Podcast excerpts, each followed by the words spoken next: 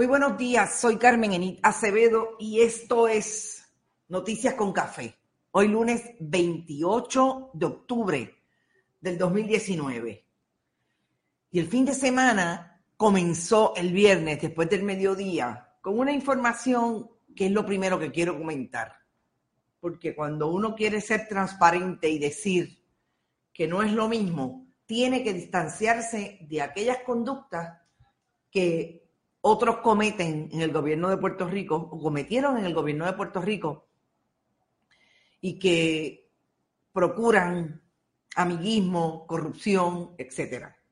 Y es que el viernes pasado nos enteramos de que la hija de Wanda Vázquez Garcet y de el juez del Tribunal Superior de Caguas, Jorge Díaz Reverón, Stephanie Díaz Vázquez, tuvo un contrato o tiene un contrato hasta el 31 de octubre por 5 mil dólares al mes, que se renovó un mes después que la gobernadora asumió la posición por orden sucesoral y constitucional.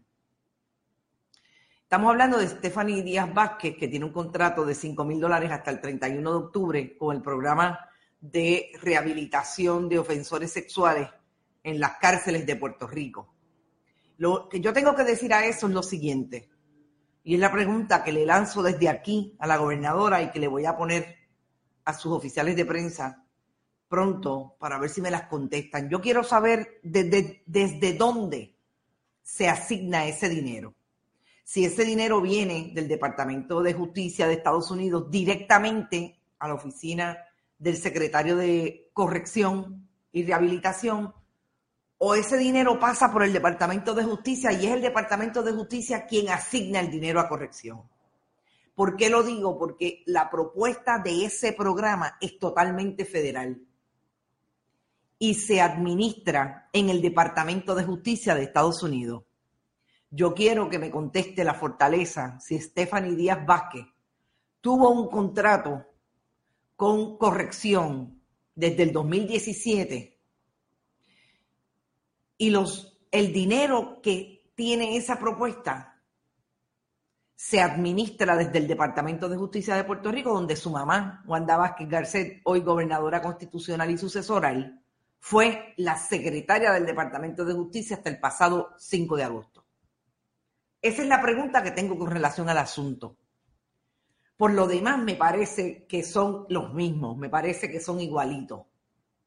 Tanto que habla Wanda Vázquez Garcet y Zoela Boy de que esta no es la misma administración y yo tengo que decir que está padeciendo de lo mismo que guisan los amigos y los hijos talentosos, los amigos del alma. Y a de corrupción vamos a seguir hablando porque no hay un día que en este país algún medio de comunicación pueda hablar de corrección, de corrupción. Precisamente corrupción en corrección, de eso han hablado los colegas de diferentes medios con relación a las, los intereses que tiene allí el cabildero más grande del gobierno de Puerto Rico, Elías Fernando Sánchez y Fonte, el compadre del, del gobernador renunciante, Pedro eh, Ricardo Rosselló Nevares. Eh, de eso han hablado muchísimo.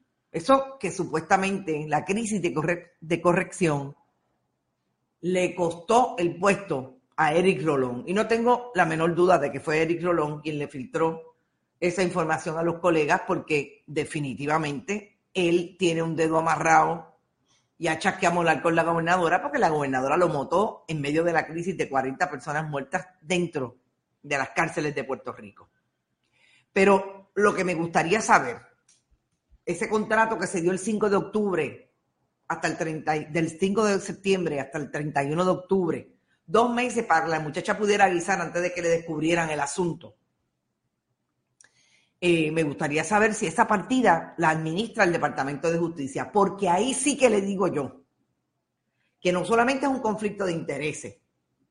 Recuerden que los funcionarios, que las personas que firman contratos con el gobierno de Puerto Rico, tienen que firmar una cláusula que establezca claramente que usted no tiene conflictos éticos y que no hay ninguna persona con interés en ese programa desde donde se está, usted va a dar el servicio desde donde se está pagando su contrato. Así que esa es la pregunta fundamental. ese programa lo administra la, el Departamento de Justicia de Puerto Rico? Esa es la principal pregunta. Y para añadirle injuria sobre ofensa, no podemos olvidar que el novio de esta joven, el compañero de esta joven, Stephanie Díaz Vázquez, que era psicóloga y tenía un bachillerato en química, que estudió derecho y ahora es abogada. No me quiero imaginar las posiciones que le van a conseguir ahora. Eh, es nada más y nada menos que el ex oficial de prensa de Wanda Vázquez en Justicia, Kelvin Carrasco. Un joven, jovencísimo, muchacho que no sabía ni quién era el periodista tal o el periodista aquel. Kelvin Carrasco. Porque los hijos de los miembros del Partido Nuevo Progresista son talentosos, pero también son talentosos sus compañeros, los compañeros de sus hijas, las compañeras, los compañeros de sus, de sus familiares. Está todo el mundo en casa, está Paul Esquidieri, está hablando Franco, Lourdes Ruiz, Minelit, también Sandra García, Eugenia, buenos días, bonito lunes, Eugenia. Sandra García, como siempre, la diáspora presente, Juan Falú, Luis Vélez, buenos días, aquí, aquí comiéndome un bollo de pan para café colado, qué, qué rico. Lisette Chavarría, Lisbeth Chavarría nueva, Lisette, éxito y gracias por estar por ahí. Madeline Rivera Ramos también nos dice buenos días. César Burgos, ¿alguien pensó que fuera diferente? Bueno, realmente no necesariamente lo teníamos que pensar. Ella promulgaba que era diferente. Por eso, cuando usted dice que usted es diferente, tiene que demostrarlo. No lo ha demostrado. Sería bueno saber si esas piezas son, esas plazas son abiertas a la población a solicitar y si hubo otros candidatos que solicitaron la misma. No es una plaza, amigo, es un contrato.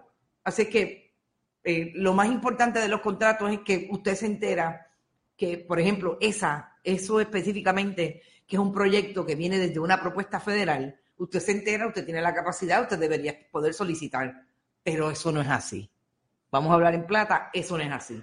¿Alguien lo conoce usted? En el caso de ella, su madre la conoce, vete allí. Por eso yo creo que es tan importante determinar, yo quiero saber si los fondos son administrados por el Departamento de Justicia, porque si es así, la gobernadora puede tener un serio problema.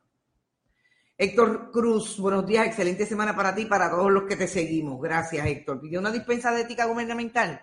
Eso es lo más interesante. ¿Te está gustando este episodio?